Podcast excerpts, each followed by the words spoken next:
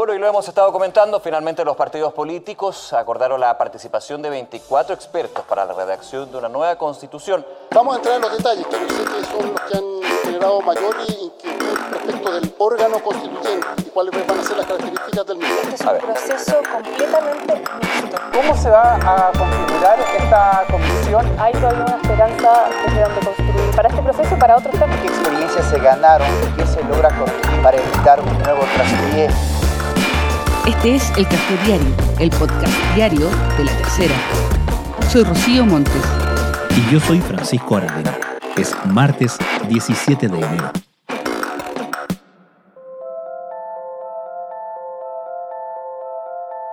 Hoy se publicó en el diario oficial la reforma constitucional que da inicio al nuevo proceso constituyente de nuestro país, con lo que arranca un itinerario intenso marcado por negociaciones, candidaturas y elecciones, con la mirada puesta en una nueva Carta Fundamental para Chile.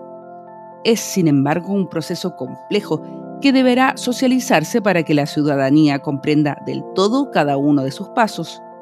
Probablemente se trata de uno de los mayores desafíos de este camino que finalizará en diciembre próximo con el plebiscito de salida. Dentro de este mes estará conformado el Comité Técnico de Admisibilidad, compuesto de 14 árbitros. También, antes de que termine enero, el Congreso debería elegir a los 24 miembros de la comisión experta, que trabajará desde marzo y por tres meses en una especie de borrador de nueva constitución. Luego, el 7 de mayo, los votantes elegiremos a los 50 integrantes del Consejo Constitucional, que reemplazará a la convención del proceso anterior. A diferencia del intento del 2020 a 2022, en esta ocasión se trata de un trabajo más corto con una serie de reglas acordadas por los partidos políticos que intentan evitar en lo posible los tropiezos. Para conversar sobre los detalles del proceso que se inicia en Chile, hoy en el Café Diario conversamos con Juan Manuel Ojeda, periodista de La Tercera.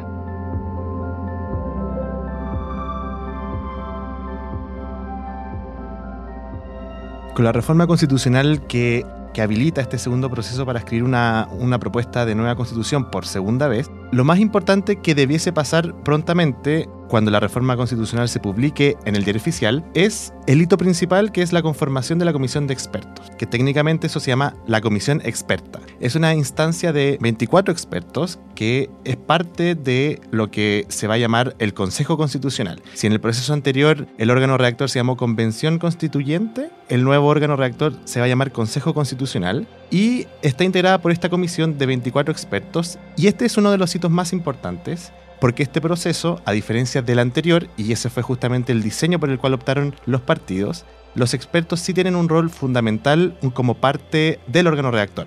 Esta comisión, sus expertos son designados por el Congreso en relación a la proporción de las fuerzas parlamentarias. Entonces, se calcula que en la Cámara por cada 13 diputados se logra meter a un experto y en el Senado, en cada 4 senadores se logra meter un experto. Eso significa que la Cámara va a nombrar a 12 y el Senado va a nombrar a otros 12. Se nombran en listas cerradas que se votan en un solo pack y tienen que ser unas listas paritarias, o sea, con 6 hombres y con 6 mujeres. Eso significa entonces que estos nombres son necesariamente negociados entre los dos partidos políticos por una cosa tan simple como, por ejemplo, que hay que ponerse de acuerdo de quién lleva a los hombres y quién lleva a las mujeres. Y la comisión experta es lo primero que se instala. La comisión experta debiese quedar lista en enero. Se espera que los nombres se puedan estar votando la semana del 23 de enero en el Congreso. Se necesita cuatro séptimos del Congreso y se instalaría a inicios de marzo. Y la primera función es que en tres meses la comisión experta lo que tiene que hacer es elaborar un anteproyecto de nueva constitución. Y esto es el insumo principal sobre el cual va a trabajar el futuro Consejo Constitucional una vez que esté instalado en junio. Es uno de los hitos más importantes porque en realidad el Consejo Constitucional lo que hace es trabajar en base al anteproyecto. Si bien el anteproyecto técnicamente no es 100% vinculante, lo que hace el Consejo es después aprobar, aprobar con modificaciones o incorporar nuevas normas en relación al anteproyecto que es entregado por los expertos. Y una vez que los expertos entregan su anteproyecto, lo que hacen es que siguen acompañando el proceso y tienen voz en todas las instancias. Y un rol bien importante en las normas en disputa cuando se conforma una comisión mixta, que es un elemento bien importante del cual podemos hablar un poco más adelante. Así se celebró hoy en el Congreso la aprobación de la reforma que permitirá un nuevo proceso constituyente. Así es que ya es un hecho, tendremos elecciones en mayo y diciembre y en solo días el trabajo para una nueva constitución. De acuerdo a las fuerzas políticas en la Cámara de Diputados y en el Senado, ¿cómo quedaría conformado esta comisión experta? ¿Qué se sabe sobre aquello? Los cupos que le va a tocar a cada partido es algo que no está 100% definido porque en realidad lo que uno hace es que saca ciertas estimaciones y en realidad esto va a depender mucho de las alianzas y la negociación que hagan los partidos, porque eventualmente, por ejemplo, se podría pensar una lista de nombres que excluya algún partido político, como por ejemplo los republicanos, y que cuente con los cuatro séptimos, y ese listado se puede aprobar igual. Entonces, si es que uno ve los escaños que manejan los partidos políticos en la Cámara y en el Senado, nosotros hicimos un cálculo preliminar y estimativo y por ejemplo, nosotros concluimos, y es un cálculo que coincide con las estimaciones que hace Chile Vamos, es que de los 24, Chile Vamos estaría controlando 10 de los 24. Y en esa misma línea, nosotros estimamos que a Socialismo Democrático le tocarían 6 otros expertos, a Pro Dignidad 5, la DC podría meter uno más, y dos que se lo disputarían los independientes o las bancadas más chicas. Y todo esto está supeditado a si Republicanos logra meter a un experto. Si, si es que uno ve los cupos que tienen Republicanos en la Cámara, su bancada, si no me equivoco, está entre los 12 y los 13. Entonces, técnicamente, si es que uno ve los números, le alcanza para nombrar a un experto.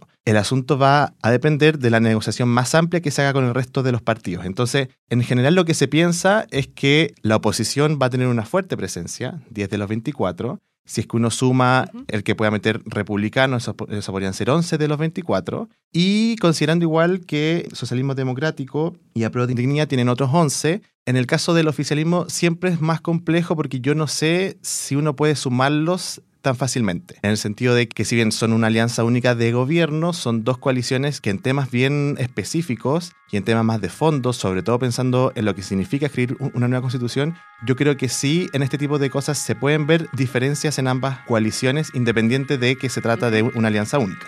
y, aquí llegamos, y aquí llegamos a la negociación política. ¿Cómo quedaría? La derecha yo diría que tiene asegurado 11 de los cuales van a ser 5 RN, 4 UDI, un Evópoli, lo más probable es que un republicano venido a la Cámara, y yo diría que el oficialismo tiene asegurado 9. Hablabas de el gran protagonismo que va a tener este comité de expertos que como tú dices, una vez que entregue su anteproyecto, que va a ser como una especie de borrador, ¿no? Sobre eso van a trabajar luego los consejeros constitucionales que sean elegidos en la elección del 7 de mayo podemos anticipar que justamente el rol y cómo quede conformado ese comité de expertos vaya a ser un factor en la campaña de quienes quieren ser eh, elegidos al Consejo en el sentido de apelar a una mayor corrección, apelar a, un contrapeso de este comité de expertos, por ejemplo, y hablemos también de en la práctica cómo va a seguir metiéndose en el proceso el comité de expertos cuando ya empieza a trabajar los consejeros constitucionales elegidos. Lo más importante de lo que vaya a pasar en los próximos días respecto de, la designación de los expertos es el tipo de perfil por el cual escojan los partidos. Y este es un debate que está instalado en los partidos y es bien complejo. Está sobre todo instalado en Chile Vamos y es, existe muchas peleas internas respecto de el perfil porque existen facciones internas de los partidos, de la UDI, de Renovación Nacional, que están empujando nombres que son exfuncionarios del gobierno de Piñera, que indudablemente que tienen conocimientos en asuntos públicos, pero que su perfil es más político partidista. A diferencia de un perfil de expertos de personas que, por ejemplo, que siendo afines al partido, son de un perfil más académico, más jurista, etc. Entonces, en Chile Vamos hay personas que generan mucho ruido. Estamos, por ejemplo, hablando de ex subsecretarios, como por ejemplo Catherine Martorell, no quiero personificarlo específicamente en ella, pero existen muchos otros funcionarios que están siendo movidos al interior de los partidos en contraposición a personas con un perfil distinto. Entonces, el perfil que se escoja es una primera señal, porque mucho se está diciendo que eventualmente si la gente se da cuenta que en realidad la comisión experta está integrada por militantes duros y partidistas, se podría producir un problema con las expectativas porque la gente en sus cabezas tiene una imagen de lo que es un experto y puede ver que en realidad los partidos optaron por un perfil distinto. Entonces, yo creo que lo que pase con los nombres que terminen integrando esta comisión va a incidir necesariamente en lo que pase después, que es la inscripción de los candidatos, que es algo que va a pasar muy pronto. El plazo cierra el 6 de febrero y posteriormente la campaña. Lo que yo creo que va a marcar aún más las campañas es que en realidad, en este caso, a diferencia de lo que fue la convención, que partió sobre una hoja que estaba en blanco, acá el Consejo va a partir sobre una hoja que tiene límites bien claros. Y esos límites es lo que se llama las 12 bases institucionales. Entonces, en realidad, cuando uno piensa en la campaña que van a tener que hacer los candidatos a consejeros, cuando empiecen a hacer los debates más de fondo respecto de las ideas que defienden, etc., en realidad el marco, la cancha está bien delimitada. Entonces existen asuntos respecto de los cuales uno podrá tener matices, etcétera, pero hay cosas que están zanjadas. Por ejemplo, el poder legislativo es bicameral con una Cámara y con un Senado.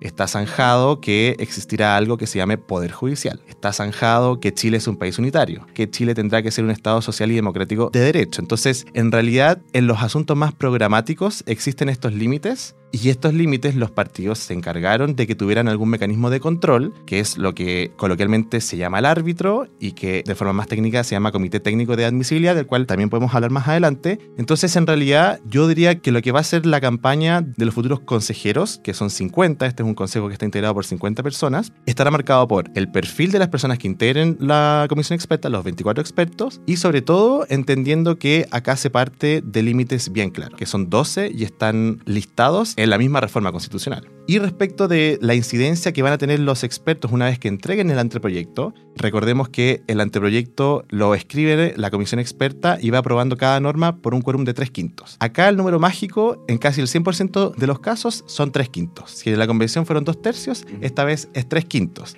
Los tres quintos es nuestro número mágico, los expertos van aprobando por tres quintos las normas del anteproyecto y una vez que los entregan, el Consejo también va a funcionar con tres quintos. Entonces el Consejo va aprobando, aprobando con modificaciones o agregando nuevas normas con ese mismo quórum y durante todo el proceso los expertos van a tener voz. Y a su vez, cuando la propuesta esté redactada, la comisión de expertos va a emitir un informe con observaciones. Entonces los expertos van a ver el texto que armó el Consejo y van a emitir observaciones. Esas observaciones, y acá el asunto se pone un poco más complejo, pero fue pensado justamente así para que los expertos, después de entregar el anteproyecto, puedan tener incidencia. Entonces, las observaciones que hace la comisión experta se devuelven al Consejo y el Consejo va a aprobar esas observaciones con tres quintos y las va a rechazar por dos tercios.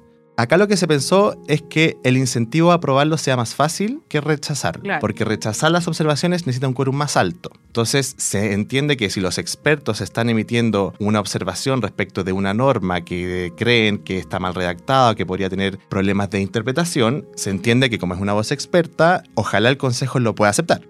Cuando se voten las observaciones, lo que no se apruebe por tres quintos o se rechace por dos tercios son las normas que van a estar en disputa. Y esas normas se resuelven de la siguiente forma. Se convoca a una comisión mixta. La comisión mixta va a estar integrada por seis expertos y por seis consejeros. Y su misión es resolver la controversia respecto de la norma observada por la comisión experta. Y la comisión mixta nuevamente resuelve por tres quintos. Y una vez que resuelve por tres quintos, devuelve al Consejo para que ratifique nuevamente por tres quintos. Entonces esa es la forma de participación que van a tener los expertos y por eso es que se habla que el diseño del Consejo Constitucional es un diseño de un órgano 100% electo con un proceso mixto, porque en el proceso mixto los expertos van participando durante el proceso completo de elaboración de la propuesta de nueva constitución. Acuerdo por Chile.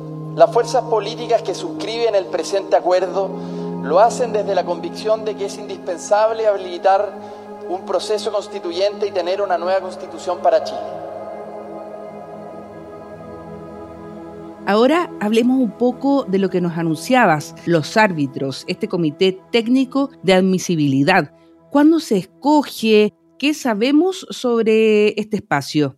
El Comité Técnico de Admisibilidad estará integrado por 14 personas, a diferencia de los expertos en que se piensa en un perfil más amplio, en el sentido de que no se restringe respecto de una sola profesión. En el Comité Técnico se pide que sean 14 abogados. Se piensa que sean 14 juristas, los cuales son propuestos por la Cámara y ratificados por cuatro séptimos del Senado. Sus nombres también se debiesen resolver a fines de enero por el Congreso y este comité, al igual que todos los órganos del Consejo, es paritario, o sea, el Consejo estará integrado por 25 mujeres y 25 hombres, la comisión experta por 12 mujeres y por 12 hombres y el comité técnico por 7 mujeres y por 7 hombres. Y su misión es velar por el cumplimiento de las 12 bases institucionales. Cuando los partidos negociaron el acuerdo, y en esto Chile Vamos gastó mucho tiempo, se preocuparon de eliminar esta idea de la hoja en blanco. Y una vez que lograron hacer eso, se pensó de qué forma nosotros hacemos controlable estos bordes. Y se optó por esta fórmula de dejarlo en manos de 14 expertos. Y técnicamente lo que van a hacer es ver la admisibilidad o inadmisibilidad de una norma. Entonces, cuando el Consejo esté discutiendo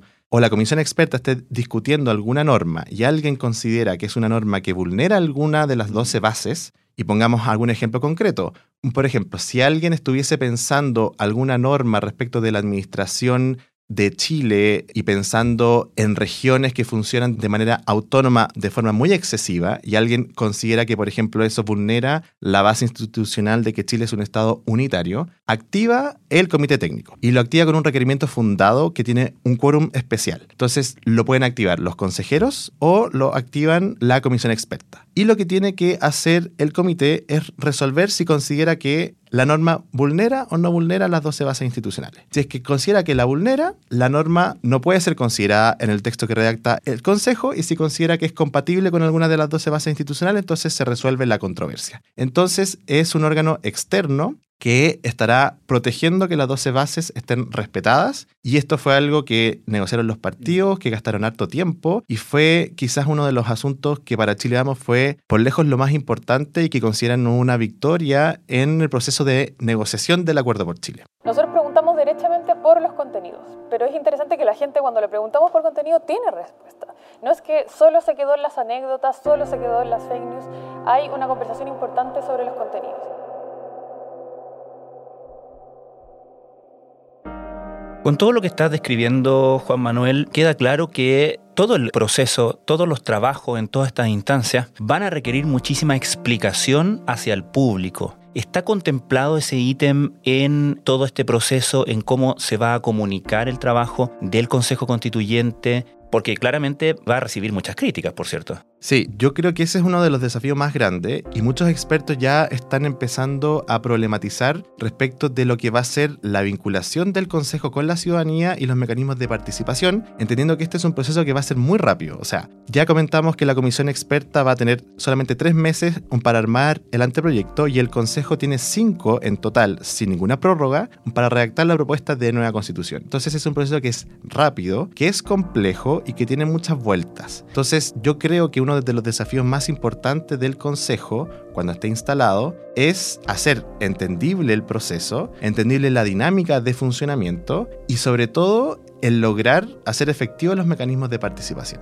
Lo que quedó en el acuerdo es que existirán mecanismos de participación que estarán explicados en el reglamento, serán coordinados por la Universidad Católica y la Universidad de Chile y deberán incluir la iniciativa popular de norma. Eso es todo lo que se sabe. Y acá igual hay algo interesante, a diferencia de la convención, que la convención se demoró como tres meses en armar su reglamento. Acá el Consejo va a partir con un reglamento que ya está hecho. Las secretarías de la Cámara, junto con las secretarías del Senado, están armando una propuesta de reglamento que será analizada por una comisión bicameral del Congreso y que luego será aprobado por cada Cámara por cuatro séptimos. Entonces, el Consejo va a partir con un reglamento listo que lo elaboró el Congreso. Entonces, eso permite ahorrarnos un tiempo y resolver lo complejo que es armar las reglas del juego. Y es en ese reglamento en que se tendrán que detallar los mecanismos de participación. Incluso, el Acuerdo por Chile dice que se incluirá la iniciativa popular de norma, que fue algo que se incluyó en la convención, comprenderán lo complejo que es armar procesos de participación para que la gente pueda proponer normas en menos de cinco meses. Y con todas estas condiciones que, tienen que tener a la vista. Entonces, ya hay hartas personas, y esto fue algo que lo expuso la rectora de la Universidad de Chile cuando la invitaron a exponer a la Cámara, cuando en el segundo trámite legislativo de la reforma constitucional, expuso sus aprensiones respecto del proceso de participación, entendiendo que la universidad que ella lidera, junto con la Universidad Católica, están encargados de coordinar esto. Entonces ella plantea que esto va a ser un desafío muy grande y que necesita de mucha agilidad, porque si se demoran, el tiempo pasó y ya se acabó el tiempo. Y una pregunta muy esencial que me parece que la formularía cualquier chileno promedio. ¿Cómo se elegirán los temas, los grandes temas que se toparán en, esa reforma constitucional? Porque puede haber sectores que tengan aspiraciones muy diversas, eh, muy heterogéneas, pero a la final los grandes temas se deben establecer sobre consensos y la necesidad de una modernización de esa constitución que data desde el tiempo de, Pinochet. Para finalizar, Juan Manuel, ¿cuáles son, tú crees, los desafíos del proceso que vamos a comenzar desde este enero hasta final de año, finales de 2023? ¿Cuáles son los peligros también? Y al mismo tiempo, ¿con cuánto apoyo político llega este nuevo intento? Yo creo que el principal desafío es reconectar con la ciudadanía. Si es que uno ve muchas de las encuestas, el interés de las personas por el proceso constituyente está mucho más disminuido. La gente está preocupada de urgencias sociales más inmediatas, seguridad, salud, pensiones. Entonces yo creo que un asunto bien importante es volver a conectar con las personas con la necesidad de tener una nueva constitución. Y acá existen distintas vertientes porque hay quienes plantean que no hay nada de malo que este sea un proceso que pase más en segundo o tercer plano y que quede bien evidente que el gobierno sigue preocupado de las urgencias sociales mientras en paralelo un grupo de personas está escribiendo una nueva constitución. El segundo desafío es reivindicar la política. Muchas personas que revisan lo que pasó en la convención, la conclusión a la que llegan, dentro de muchos diagnósticos, es que lo que faltó en la convención fue política. Fue política en el sentido más tradicional del concepto. Y yo creo que eso deriva en el desafío que tienen los partidos en tiempo récord de buscar a candidatos para el Consejo. El plazo se acaba el 6 de febrero y hay hartos limitantes, como por ejemplo, todas las personas que participaron de la convención no pueden participar del consejo, ni integrar la comisión experta, ni integrar el árbitro, ni integrar el consejo. Y a su vez, las personas que participen del consejo no podrán participar de ninguna de las elecciones del ciclo electoral actual. No pueden participar ni para las gobernaciones, ni para los alcaldes, concejales, parlamentarios, ni presidencial. Y eso a los partidos les reduce mucho la gente disponible. Entonces ya se está conversando, y sobre todo, por ejemplo, en el PPD, que los partidos van a echar mano de sus cuadros más viejos por así decir, de personas que ya están un poco en retirada y que no tienen interés de participar de nuevas elecciones. Entonces, yo creo que ese desafío de los partidos de buscar a las personas para el Consejo, yo creo que va a marcar bastante este déficit de política que se vivió que la convención. El desafío está en que quienes sean electos, las 50 personas, que hagan un buen trabajo entendiendo que eso implicará de mucha política, de hacer alianzas, de no vetar al otro, etc. Y sobre todo, y esto los partidos lo tienen muy claro, entender que este podría ser el último intento. Si no es en esta, los partidos dicen que ya no fue nunca más. Hmm.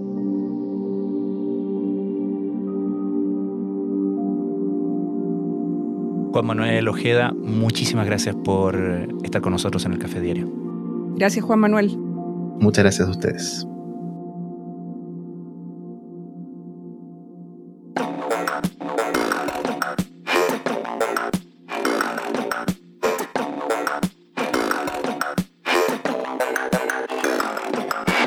El Café Diario es una producción de La Tercera. La conducción es de Rocío Montes y quien les habla, Francisco Aravena. La postproducción es de Michel Poblete. Les recordamos que pueden encontrar todos nuestros podcasts en latercera.com slash podcast y seguirnos en su plataforma favorita de podcast. Nos encontramos mañana en un nuevo capítulo de El Café Diario